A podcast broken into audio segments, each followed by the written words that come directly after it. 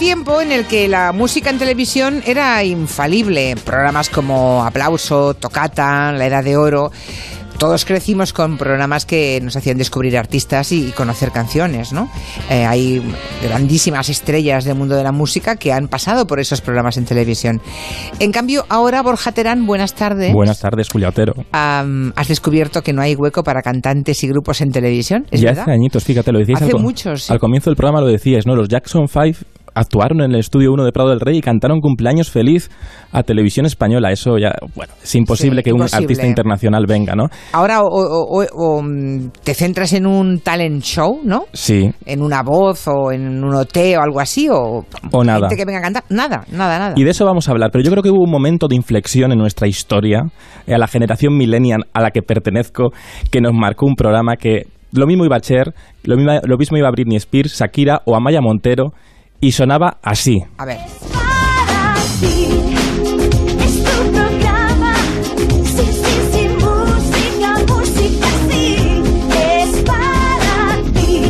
¿Te puedes creer que no me suena? ¿De qué año es esto? 97. Bueno, 97. Este, de 97 a 2004 duró por ahí. Es un programa que a, la, generación que nacimos en los 80 y la gente que nació en los 90 nos hizo, nos marcó, nos marcó mucho. Y yo voy a decir aquí, ahora, que creo que es el programa que mató la música en televisión. Ah, sí. sí, es, tiene parte de culpa. Bueno, no parte de culpa, ¿no? Porque era un programa que se basaba en el playback era todo artificio, eran artistas que movían la boca, ¿no? Era un desfile de artistas sin que todas las actuaciones eran, eran iguales. Entonces, ¿qué pasa? Que en el momento en el que empieza a nacer Internet, YouTube, el espectador no va a esperar a encontrarse al artista en televisión, no, lo busca directamente en, Internet, no tiene paciencia. Estamos en la generación del click, vamos rápido, ¿no? Y este programa era un desfile de artistas que no proponían una historia en el escenario, no proponían una puesta en escena curiosa, era todo playback. Playback.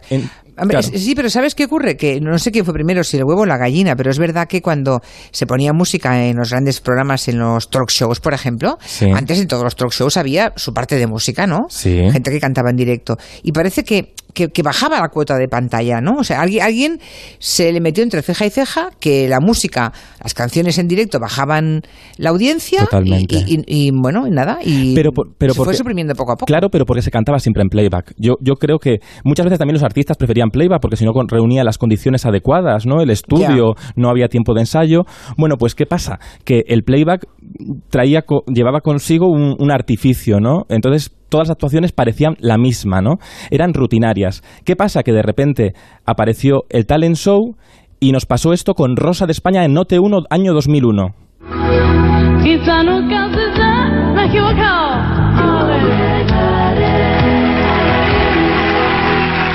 ¿Te acuerdas de este momento, Julia?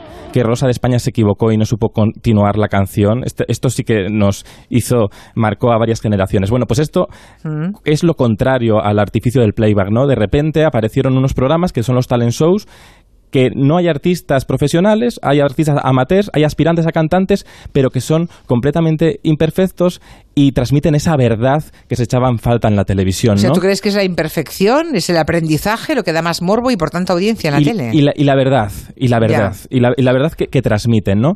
Y entre otras cosas, entre otras cosas, porque es, es, muy complejo el asunto, ¿no? Pero ¿qué pasa? Que de repente eh, los programas de televisión fueron desapareciendo. Es verdad que Operación Triunfo, cuando llegó a Televisión Española, nadie confiaba en él, porque decían, la música no funciona. Bueno, pues sí funcionó. Sí, porque, es verdad, claro, decían eso. Claro, Pero ¿por qué funcionó? Porque los chicos era como una academia, eh, eh, bueno, no era, es una academia, vivían emociones y eso transmitía, ¿no? Traspasaba la pantalla. Eran chicos de barrio, como cualquiera de nosotros, eran muy fáciles de identificar. Pero ¿qué pasa? Que de repente a los artistas consagrados tuvieron que cambiar su rol en televisión y para promocionarse se tuvieron que convertir en miembros de jurado, en esto que llaman coaches de la voz, de Tu cara me suena, que ha vuelto a Antena 3 con mucho éxito el viernes, o también del propio Operación Triunfo. Y entonces pasó... Es, como una, es como una gran paradoja. Claro. Que los consagrados tengan que convertirse en jurado de los amateur aprendices. Claro, tremendo. Y, los, y entonces nos pasó que apareció Rosarillo y dijo esto de la voz calentita y te he traído una cosa que a mí me hace mucha gracia del día que la imitó Paco León. Vamos a escuchar cómo Paco León imitaba a Rosario Flores. Qué bonito has cantado, tienes una voz muy calentita, una voz muy... Tienes muchos colores y muchos sabores, de verdad, menta y canela mezclado. Te estaba escuchando y parecía que me estaba comiendo una, una gamba blanca de Huelva. bueno. Paco León imitando a Rosarillo, pero vamos... Fíjate, esto fue en 2010. Perfecto, dime. No, esto fue en 2010 en un, en un programa de Alejandro Sanz, un especial de, de, de Nochebuena de televisión española. La música en la televisión pública quedó relegada solo a los especiales mm, de Navidad. Y eso es terrible, ¿no? Que los artistas consagrados solo tuvieran sus especiales de Navidad. Pues sí, vamos a preguntarle ahora. Estaba yo pensando, haciendo memoria, que mm, de, cuando yo estaba en la tele, en televisión española, que yo, tuve, vino Tina Turner a estrenar eh, su disco El The Best. Sí. Lo estrenó en la luna. es que tú tuviste muchos artistas internacionales. Y cantó en directo, te lo puedo asegurar, Tina mm. Turner, ¿eh? Y vino Latoya Jackson, y vino Shirley Bassey, bueno, y vino Paul McCartney. Fíjate. Y ahora ven, A presentar esta canción, esto. Lo presentó en el escenario de la luna. Sí, sí. Pero es verdad que con el tiempo ya mm, te iban diciendo los programadores, no, si música, la música encarece mucho y en lugar de aportar resta. Mm. Vamos a preguntarle a Jero Rodríguez, ¿qué te parece, Borja? Perfecto. Porque él es un experto en programas musicales eh, en televisión, él creó Cachitos de Hierro y Cromo, es el director del nuevo espacio de música de televisión española. Jero Rodríguez, buenas tardes. Hola, Jero. Hola. Espera, espera. Jero a la una, Jero a las dos. Bueno, Jero que, sea el, que mañana estrena eh, La Hora Musa, que es el nuevo programa Hola, de música ¿qué tal? Hola, Jero, ahora. Has aparecido, psicofonía.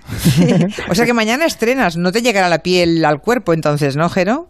Sí, mañana estrenamos a las 11 de la noche en la 2 y estamos un poco nerviosos, la verdad. Un programa de música de verdad, de verdad, música en directo, y, bueno, en directo, sí, música de verdad, ¿no? En playback. Sí, la, música es de verdad. Bueno, yo, yo creo que toda la música es de verdad, ¿eh? incluso la, la de playback, pero que la es música de grupos que han venido a tocar en directo a, Televisión Española en Cataluña, oye, Oye, ¿y cómo se eh, hace un espacio de música en 2018? Pues es lo que hemos intentado hacer. Mañana lo veréis por la noche. No lo sé, yo, yo creo que los, los jefes de la dos se han vuelto un poco locos y han decidido finalmente que también era una demanda que recogíamos mucho en cachitos, ¿no? Que había como un mantra, como un rum rum de ¿cómo será el cachitos del 2030 si no hay eh, ningún programa de música pues en directo? Entonces los jefes de la dos se han pues todo la manta a la cabeza y han decidido hacer, pero básicamente simplemente eh, hablando de esta manera con el realizador, pues con Guillén, de hecho es un programa muy muy sencillo en el sentido de una gran presentadora, Maika Makoski, que a veces toca con los grupos invitados, mm. un, sumario y los grupos simplemente pasan, tocan dos, tres canciones y em, eh, una entrevista, 10, 15 minutos. Eh, y hay como tres o cuatro propuestas. Es un, es un programa de paladar lento, diría yo. ¿Y vais a tener a Bumburi en el estreno? No, no, no. Bumburi va en el programa número 2. Ah, vale. Sí, sí, sí, sí. En el estreno tenemos a Juan Perro, Santiago Auserón, eh, tenemos a Mala Rodríguez, eh, que es una rapera del sur, y tenemos a Franz Ferdinand, que creo que Borja estuvo por yo aquí. Estuve, yo estuve en la grabación ese día. ¿Y qué tal? ¿Qué tal? Pues fíjate. ¿Qué tal la realización? Tengo curiosidad. ¿Quién realiza? ¿Quién firma la realización? La realización es de la, la realización es de Guillermo Nualart, que igual ah. estaba por, por, aquí cuando tú estabas por aquí, Julia. No le conozco, no, he trabajado, ¿No? he trabajado con él. Lo digo porque claro, como se ha ido desestimando el género musical, yo creo que prácticamente no quedan realizadores que sepan hacer un programa de música. Claro, es fundamental. Porque, hombre, es toda una técnica, ¿eh? Hay que ser, hay que ser artista para realizar una, una canción tocada en directo, pendiente de los instrumentos y de la voz del que canta. Eso yo estuve en la grabación y, me recordó mucho, cuando estuve ahí sumergido en un sábado en la grabación, a mí me recordó al espíritu de la Edad de Oro. Salvando las distancias, hemos cambiado, ¿no? la televisión es diferente, nosotros también somos diferentes, pero me recordó la, esencia de concierto en directo rodeado de público, ¿no? Eh, y eso me pareció muy interesante. Sí, eso, eso sí que lo hemos intentado mantener, hacer un pequeño mini concierto de tres, cuatro canciones eh, y grabarlas del tirón y después que la entrevista fuese como del tirón. Entonces el público en su casa esperamos que sienta lo mismo que sentía el público. Teníamos unas 110, 130 personas que estaban de público durante esa grabación y el tema era como no cortar ni las canciones. Entonces, dentro de ese transcurrir musical, creemos que eso, por lo que estamos mirando, llevamos cuatro programas hechos, eso sí que se refleja en la pantalla. Y los artistas, los artistas Jero estarán encantados porque tú hablas con entrevisto aquí me ocurre un montón de veces. Siempre que entrevistamos a un cantante, uno o una cantante, su, su gran lamento es que no tiene a dónde ir a promocionar en televisión. O sea, no puede ir a cantar a la tele porque no hay espacios para que cante nadie en la tele. Sí, sí, sí. La, verdad es que en ese sentido vamos a ser el mejor programa musical que va a haber. sí, porque muchos, artistas intentan que, les pongan en gran hermano para que se escuchen sus canciones. Al final estamos desvirtuando. También no pueden tocar que suene su música en programa reality, ¿no? Por ejemplo, bueno, pues ahora tienen un programa. Sí, es, que yo creo que el gran valor de la musa es, es lo que decíamos al principio, de darle al artista que se gana su pan como buenamente puede eh, con un espacio donde simplemente viene, le saludamos, toca, le entrevistamos y se va, ¿no? Es durante 15, 20, 25 minutos. eh, yo creo que eso es el gran valor, es, decir, no nos inventamos nada de nuevas tecnologías y apps y concursos, etcétera, etcétera. tenéis entrevista, como en la Edad de Oro, que se emitía además los martes por la noche. Yo he traído un fragmentito de la gran Paloma Chamorro, que era una periodista de verdad apabullante, ¿no? Por definirla de alguna forma, entrevistando una, eh, haciendo una entrevista memorable a Pedro Almodóvar y a Fabio Magnamara. Escuchad. Oye, de todas, de todas tus facetas de modelo, cantante, pintor, poeta, ¿cuál es la que más te gusta? Todo eso, y más cosas. Pero Fabio, no me, no me había dicho nada. La que más me gusta es la de mujer superficial. Y como mujer superficial, pues te haré una pregunta a tono. ¿Dónde vas a ir de vacaciones? Eh, pues voy a pasar mis vacaciones en Usera. Eh, este, este no es Almodóvar. Este es Fabio Macramara y estaba Almodóvar por ahí. Ah, pero, no dice nada, ¿no? Estaban juntos porque en ese ah. momento actuaban juntos, pero es que la parte de Almodóvar viene después, que, que se definía muy bien Almodóvar en este siguiente corte que tenemos. ¿A, quién nos gustaría pareceros y sin embargo a quién creéis que os acabaréis pareciendo irremediablemente? Eh, quiero parecerme a Pedro Almodóvar y creo que acabaré pareciéndome a Pedro Almodóvar. Hombre, ya, ya, era modesto, ¿eh? ¿Eh? Ya era modesto y humilde. Un visionario. Año 83, antes de hacer sus grandes películas, fíjate. Exacto. Sí, sí, muy visionario. Despedimos a Jero. Jero Rodríguez, suerte mañana con la hora musa. Ya, ya te echaremos un ojo. Vale, a, ¿Vale? A ver si es verdad. Que vaya muy bien. A las 11. En la 2. En la Chao, muchas gracias. Hasta luego. Fíjate.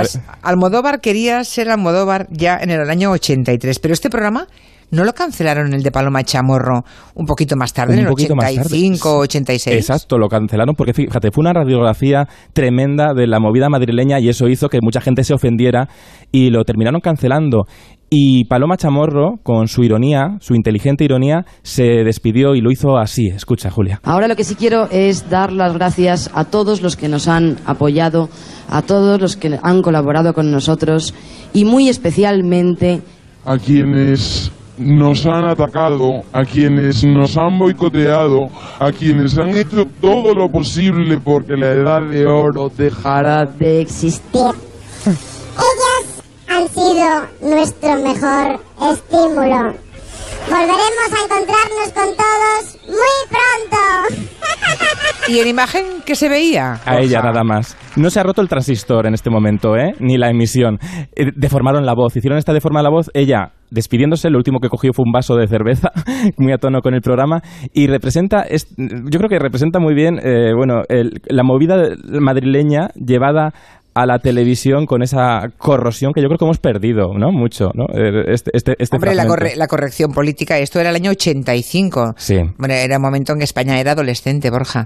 Estábamos era un país adolescente que, claro, hacía solamente 10 años que había muerto Franco. Estábamos en plena movida descubriendo... Estábamos... Era un país con hormona, ¿eh? En aquel momento. en el que todo parecía mm. posible, todo era posible. Y era posible, porque este programa, mira, este programa era en directo, se hacía en, en directo en el estudio de Prado del Rey y pasaban cosas en el programa que eran imposibles en la televisión de hoy. ¿eh? No, lo, no, no, lo permitiríamos en la televisión de hoy. ¿Y qué, deben, qué, deben aprender las cadenas, dirías tú, Borja? Fíjate, yo Para aprovechar la música en la tele, a ver si le van perdiendo el, miedo, no solamente en los talent show, ¿no? sino que hayan programas de música.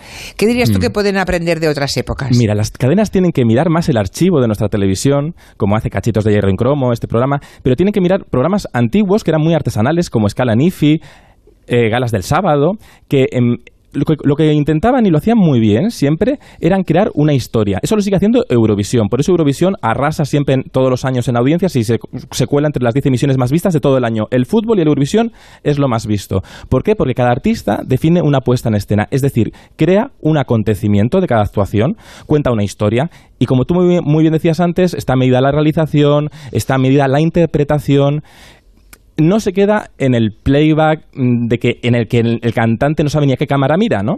Y eso lo hacía muy bien la televisión artesanal que nos parió y de la que tenemos que aprender. Y fíjate que Valerio Lazarov, que en esto era un maestro de hacer cosas raras, eh, muy raras, era- hacía cosas muy raras. Mareaba mucho, sí. Fíjate ya, para hacer estas cosas de crear acontecimientos y que la gente en su sofá al día siguiente hablara de su programa, ¿no? Pues ya puso a Marisol en el año 72 a versionar en el Pompero como si estuvieran en 2001. Vamos a ver cómo suena aquello. chance to choose one thing among all the others. You'd be a not to pick out.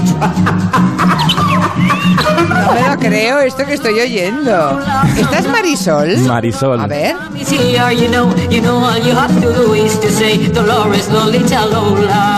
Is here, you No lo recuerdo, pero esto debe tener una coña interna muy potente, Bueno, ¿no? Además era un videoclip rodado en una de las torres eléctricas de Cádiz, que es un edificio así como de metal muy espectacular arquitectónicamente. E intentaron hacer un futurismo, pues que ya estamos en 2018 y no lo hemos conseguido todavía ese futurismo. Pero la televisión tiene que aprender de eso, porque la televisión no es quedarse en lo obvio, es experimentar con las ideas, ¿no? Y eso mm, tenemos que aprender de cuando no teníamos tanta tecnología y teníamos más imaginación. Es muy importante. Mira.